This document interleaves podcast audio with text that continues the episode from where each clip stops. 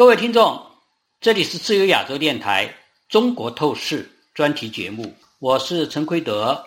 我们今天要讨论的题目是中国民营企业的商中，从支付宝变为无实际控制人企业谈起。我们今天请来的座谈是李恒清先生，他是一位经济学家与政治评论家。恒清先生，你好。哎，奎德兄好。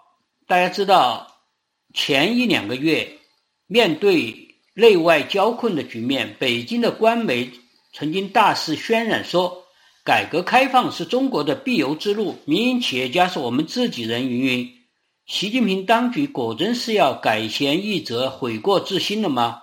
我们今天想从最近的一件不大的事情来观察和检测一下。中国人民银行网站十二月二十九日，就是二零二三年十二月二十九日，就年底。公布的非银行支付机构的重大事项变更许可信息公示：人民银行同意支付宝网络技术有限公司变更为无实际控制人。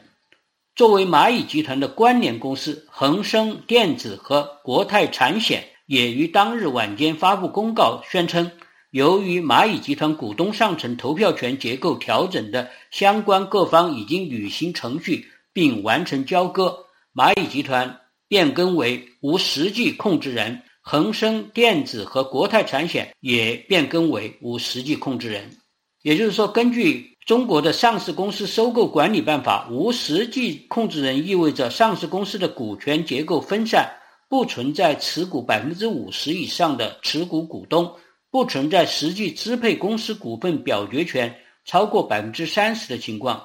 单个董事、高级管理、该公司的决策人员无法支配公司重大财务和经营决策等情况。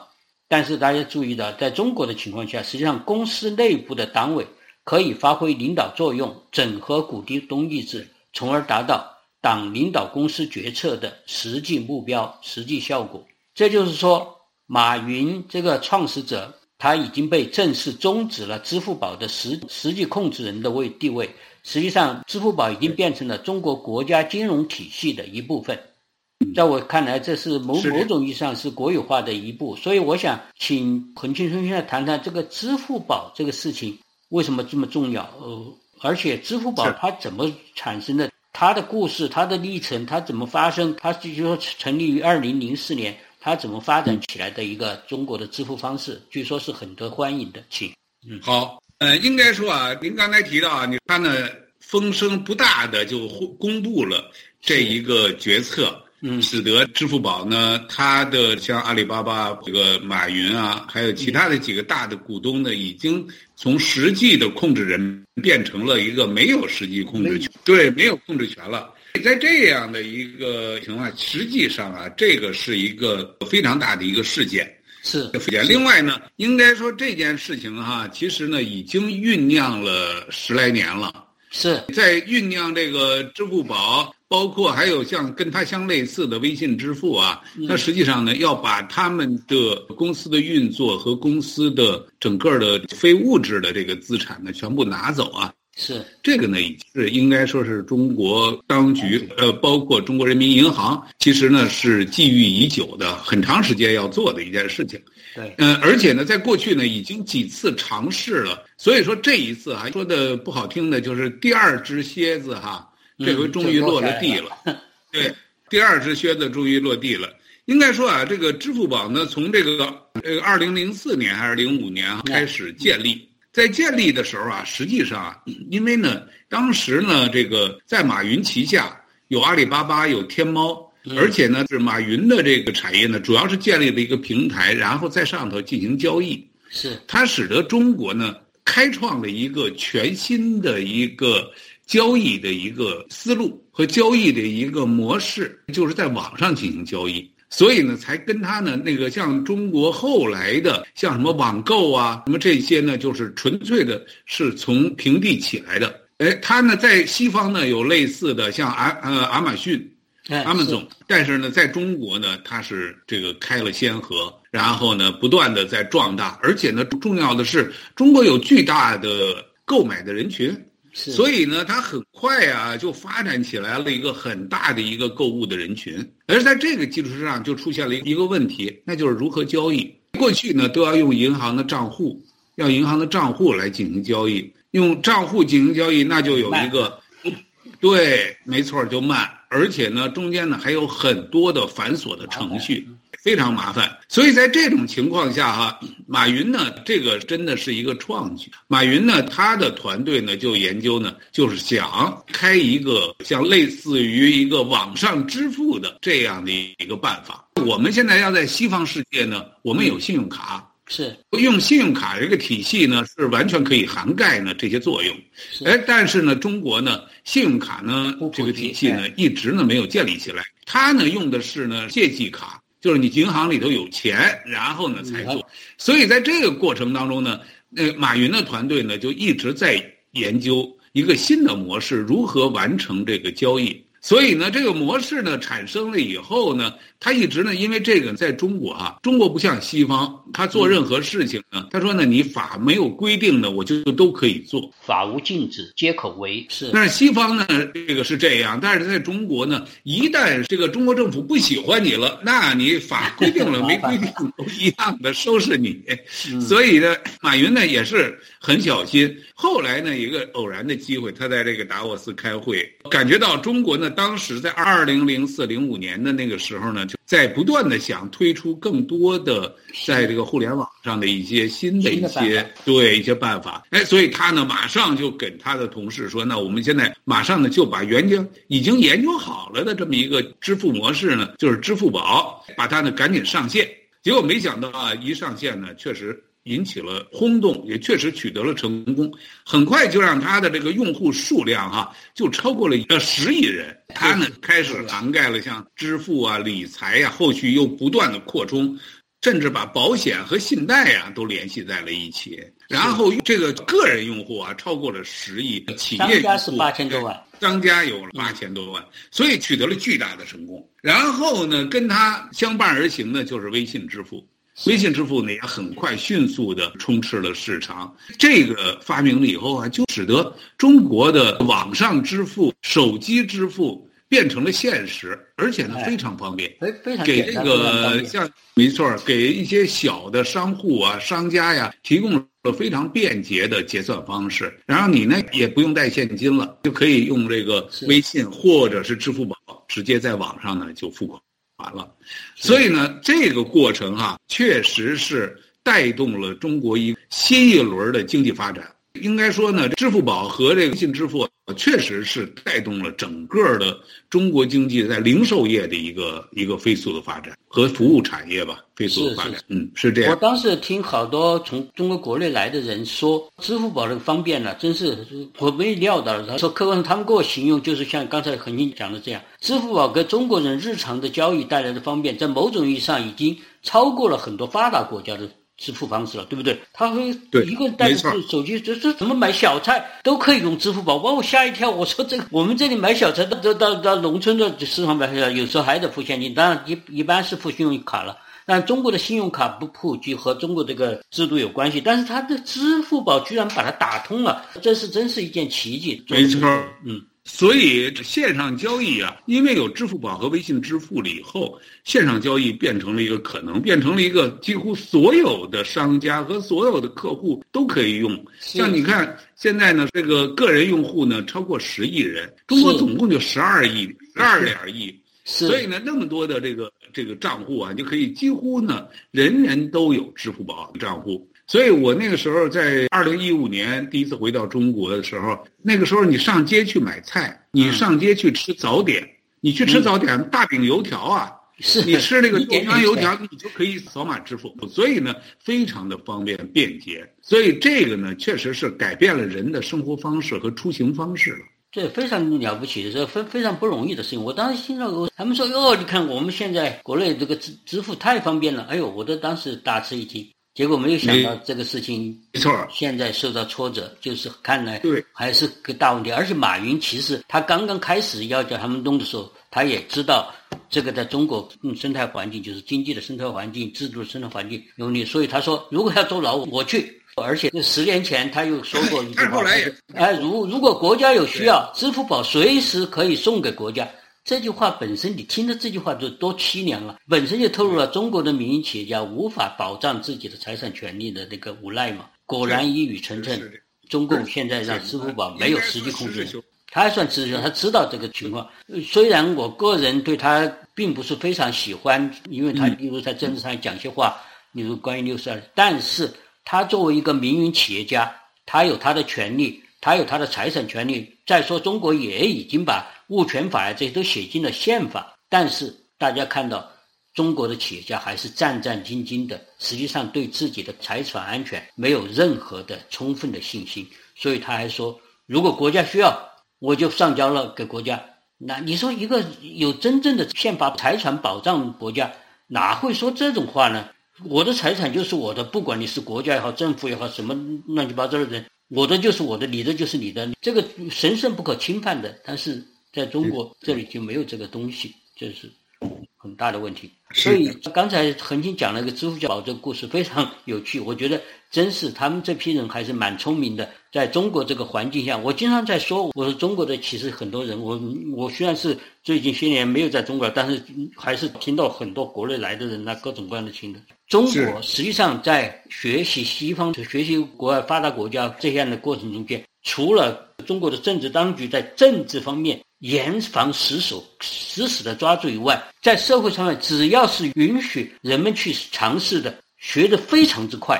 而且很快就和国外的很相像了，例如高速公路系统、交通标号啊，或者就是像刚才那个支付方式啊，诸此类的，在这些方面，只要国家没有禁止、没有禁忌、你没有限制，聪明的很，中国人学这国外的先进国家的东西，学得非常之快。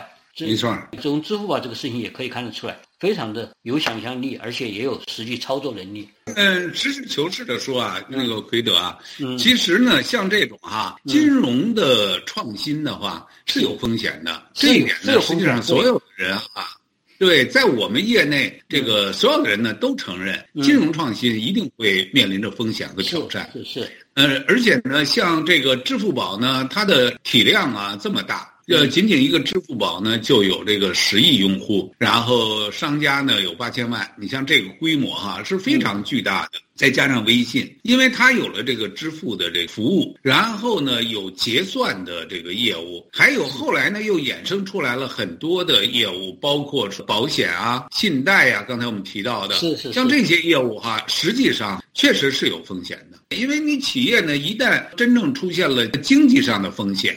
信用上的风险的话，哈，它可能是要危及到这个用户的这个资产的安全。是，呃，这个毫无疑问。但是哈，现在呢，中国当局啊，从中国当局本身监管层到这个具体的金融业，哎，他们呢，实际上哈，在面对支付宝和面对着这个微信支付啊这两套系统啊，实际上是觊觎了很长的时间。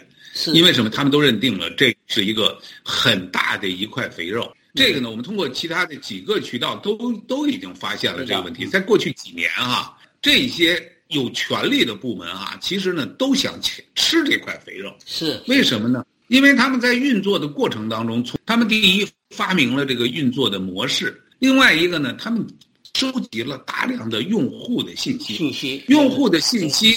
支付方式包括用户的习惯、个人的消费习惯。其实呢，这些东西是一个高科技企业的一个生命线，高科技企业的最重要的财富，是个无形的资产。哎，所以呢，中国人民银行啊曾经几次开会都公开的讲啊，试图说说这个结算呢怎么能够让民间来做？那我们一定要把这个东西用这个政府监管的办法，实际上就是用垄断的权利要把民间的我了，对，要抢过来。所以你就可以想象啊，所以我刚才说我这个第二只鞋子终于落了地，还是下黑手了，要抢了。是，我同意，就是说。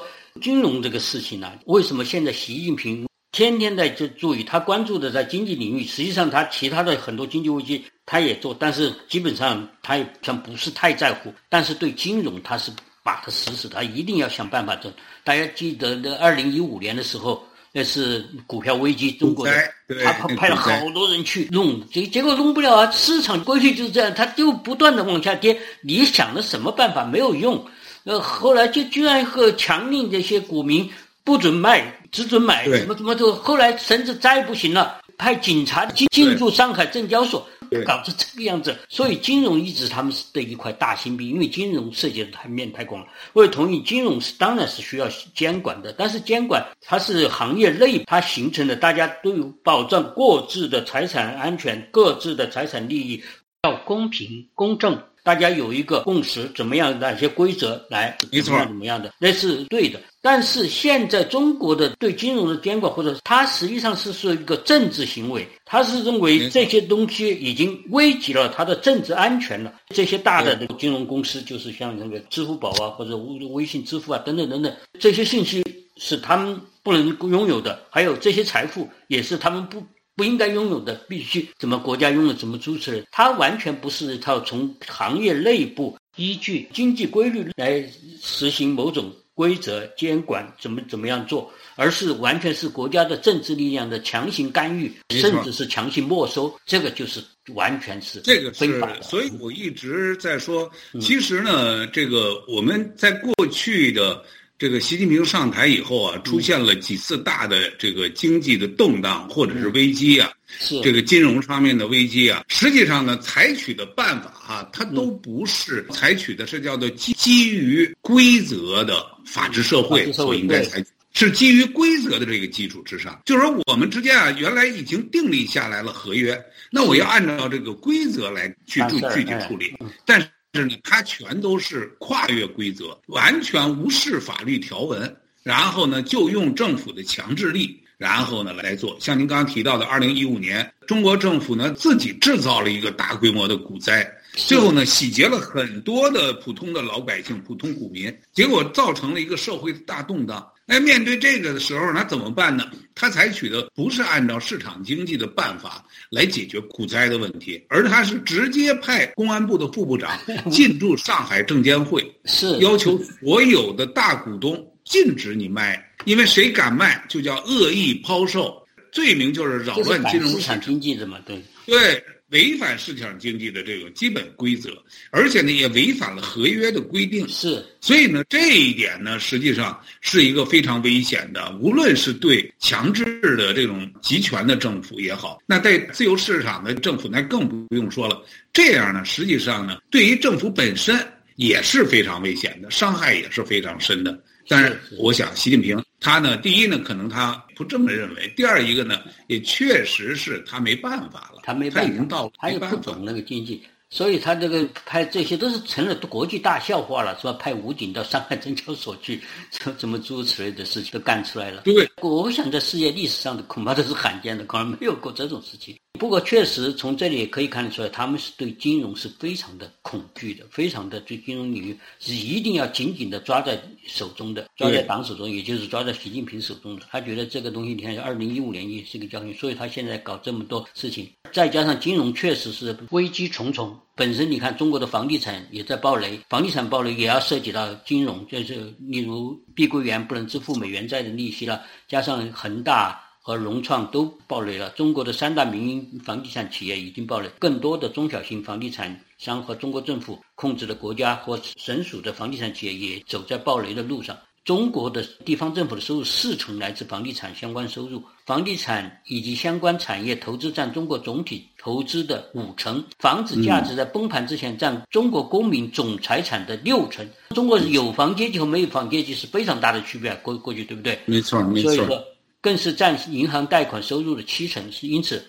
目前房地产市场已经开始崩溃。曾经是世界第二大经济体的中国，在疫情缓解后正在爆发，正在走向金融危机。后金融，这房地产也是一大块。刚才说的，包括这个金融体系、金融金融领域内部也是一大块。国际货币基金组织都在说这个话，所以他最近发表了一个中共在《求是》杂志在二零二三年年底十二月五号党刊《求是》发表了一篇详尽的意识形态声明，明确要求中国的银行、养老金、金融、保险公司和其他金融机构遵循马克思主义原则，并服从习近平领导，为党的政策服务。居然在这个时候发表这么一篇意识形态声明，所以多年来，习近平一直主张他和中共要掌握更多的经济大权，特别是金融大权。习近平把他的权力现在要更多的扩张到了中国的金融领域，这个事情会产生什么样的结果？就因为刚才我们谈到了，包括支付宝将来是不是微信支付这些，我想逃避不了这个命运。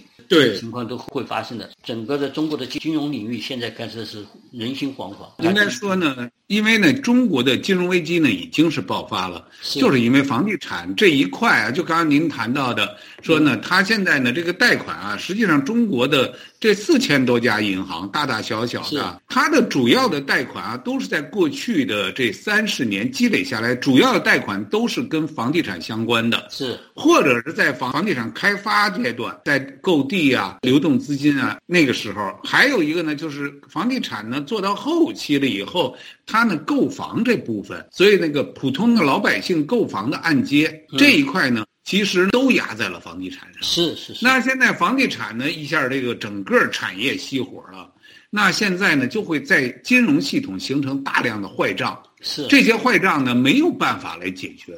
刚才您谈到了中国呢，现在习近平非常担心金融出现危机，因为国际上啊几个大的金融危机都看见了。你要像在美国这样的国家，说二零零八年的金融危机也是对它影响很大，但是呢，美国有市场经济和完备的这套。管理系统，它呢能够最后逐渐的通过两到三年解决了问题，然后呢，使得美国的经济呢又持续发展了超过十年、十几年的时间。是是。但是呢，中国就不一样了，而且很多的发展中国家都面临着这样的问题。你比如像委内瑞拉，对，像这个阿根廷，出现了大规模的金融危机了以后啊，一下马上你的纸币就变成了连卫生纸都比纸币贵。到这种情况，那那个时候啊，就有可能引起社会动乱。所以呢，习近平对这一点呢，他自己啊，他有这种感性认识，他知道这个金融搞不好的话，会把政权搞丢了。所以他现在开始呢，他说要党要要渗透到方方面面。但是你说你渗透到方方面面，我们原来刚开始改革开放，尤其是朱镕基那个时候使劲推的就是一条叫。不能外行领导内行啊！是啊，你现在就是一个外行，然后呢，你要领导内行。你的金融。对，你要不听我的，他又掏出枪来了。所以他现在弄下来了以后啊，我想就是像您说的这个，以后啊，这个金金融的这个部门啊，估计很快呢，它的什么创新啊、发展拓展新的业务啊、新的模式啊，就别想了。是，现在谁还敢做呀？所以呢，我想大家呢，可能更多的选项就是什么呀？就是躺平了，对吧？整个金融业呢也都躺平了。那你做成什么样呢？他也无所谓了，就变成这个样子。所以像过去的这个像支付宝也好，微信支付也好，那个时候金融领域的很多支付形式的创新，在未来的一段时间内，应该说不用再希不用再抱任何的希望，是不会做了。所以中国的这个金融又要慢慢退回到过去的状况，就这个是非常悲惨的事情。你看，香港大学的金融学教授，过去也在耶鲁当教授的那个陈志武对对说，他说政治必然将进一步支配中国的金融。使中国更加接近于一九七八年改革开放开始前的状况。如果是真是 这样，真是可悲了。从目前的趋势看来，就是在这向那个方向走。而且过去还说是要内行领导，不要外行领导内行。现在习近平在那瞎指挥，不用说了。他他任命的人，过去还有些内行的，像包括刘鹤啊这些，还算是比较懂经济的，是吧？倾向市场市场经济派的经济学家，但是都一个个的。排除出局了，现在只是只只是他的亲信在那儿指导了。起码呢，我们从政治局常委里面看，七个人里面没有一个是真正的和经济有关的，是经济出身的，对不对？对对对，主抓经济的两个，一个总理，一个副总理，都是他的秘书，是他的前秘书来做主抓经济，中国经济能怎么搞下去？所以他们都是变成他的听话筒。嗯，所以这样去做，确实很担心。所以，一个民间的金融，如果是被这样一下巴掌打死，实际上，支付宝就是个先例，一个警钟。那后果将会怎么样？我觉得是非常令人不敢乐观的。因为没有实际控制人的企业，将为监管机关挑来挑战，过去金融监管部门可以通过对实际控制人的监管来确保，就是通过它的游戏规则来监管，来确保金融市场的稳定和安全。但是现在党管金融以后，过去通行的依照国际惯例的那些常规金融监管将失去作用，将出现高度政治化的甚至警察化的国安部门进驻金融机构实施国安式的监管，如强行推出不准出售股票、只准买不准卖等等稀奇古怪的干涉。这样市场监管变成了警察监管，甚至军事接管。那么这个市场经济还存在吗？对，越来越恐怖了。这个没错，我给您举举一个例子哈，像现在前一段时间就发生在河南郑州，叫河南农商行，农商行有四百多亿的这个存款，存款户呢涉及到四十万左右。结果呢，存款户呢突然发现自己的存款不翼而飞了。存款不翼而为，大家呢就去抗议，结果呢，当地政府就非常明确说，谁打你的钱，你去找谁，找那个农商行的行长，他国款潜逃了，他挪用了，不是，对你中国的个银行可不是这么运营的。如果中国的银行，你原来对储户的承诺你是要兑现的，其中最重要的一条就是储蓄保险银行。中国中央银行专门有一个储蓄保险银行，它归金融稳定局。这个呢，它是有一个非常明确的保险的一个承诺，是什么呢？任何一个储蓄的银行的这个投保的银行，它的储蓄啊，任何一个个人的账户，它上限呢是五十万。一个存款账户啊，上限五十万。如果最后存款消失了，那你中国政府要去赔付 up to 五十万。结果到现在为止啊，已经维权啊，抗议了很长一段时间，已经超过一年多，将近两年了。结果到现在为止啊，只赔了一部分，存款额度是五万的，超过五万的一分没赔。一分到现在为止，大量的去维权，在郑州啊，结果维权他怎么办呢？他就直接派警察，就是刚刚您说的，最后国家安全系统出面了，现在直接抓人，把你的存款户、你的钱都被抢走、被偷走了，哎，最后他不仅赔你，他把你人抓起来了。所以我想，中国呢这样做下去的话，哈，它的一个很重要的一个对中国共产党政权有一个巨大的危害是什么呢？那就是大家不敢把钱存在银行里了，是存在银行里头。你也有可能有一个巨大的风险，是被洗劫了。谁洗劫的？政府洗劫的。而且你还没法抗议，你抗议他就抓你，他抢了你的钱，还要还要抓你。对，所以你说强盗国家嘛，这已经没错啊。所以老百姓最后的选择很可能就是把钱埋在地里，不给你，不存你，对吧？那那个时候中国如何去运行啊？我就不知道这个国家如何去运行了。到那是是，过去大家有就听说过所谓的反反贪腐的时候，很多中国的高官啊、富人啊，这些都是现钞，把它埋到地下，甚至有些人霉烂了都有。对对对，都多的不得了的钱，但是都是现金。但是对这个金融系统、这个经济系统没有信任，没有信没有信用感，怎么办？那不如只好存现钞了。可能其他国家都是想象不到，除了有些黑社会可能搞现钞。就是你看，中国成全那个类似完全类似于黑社会的状态了，而且像这样这个就是没有实际的控制人的情况下，它会增加公司营运管理的复杂性，因为不再听股东组成的董事会的命了。你本来一个公司要保障股东的利益，对不对？现在不是听股东的，而是要听委的意见和命令。在没有明确控制人的情况下，要有效的执执行一个决策会变得很慢，而做出决策变得更慢。没有一个投票机制，要要党委来做。还有这次央行的这个公告，就取消支付宝的那个控实际控制人了，这个是个重磅，大的，它会颠覆中国人对传统企业治理模式的认知。这四十年来、三四十年，本来大家慢慢在和国际社会慢慢接轨，也知道了国际上的这些是怎么运作的，现在又颠覆掉了。不过由此也可以看到另外一种企业治理的趋势，就是说，在当前大陆整体的政经环境下。企业不能再追求盈利了，它的第一优先是必须保障党国不垮，政治安全才是你企业最重要的。企业家呢，其实也很聪明，保证党国的利益为企业的利益，这个呢，也只能说是现在习近平的个人或者执政当局的一个愿望。愿望。但实际上，你有这个想法啊，可是老百姓这些企业家们啊，比你聪明。到那个时候，企业家会想尽一切办法，把他的能够转移的财产啊，全转跑了。如果企业家呢都没有了的话，如何把中国的经济搞上去呢？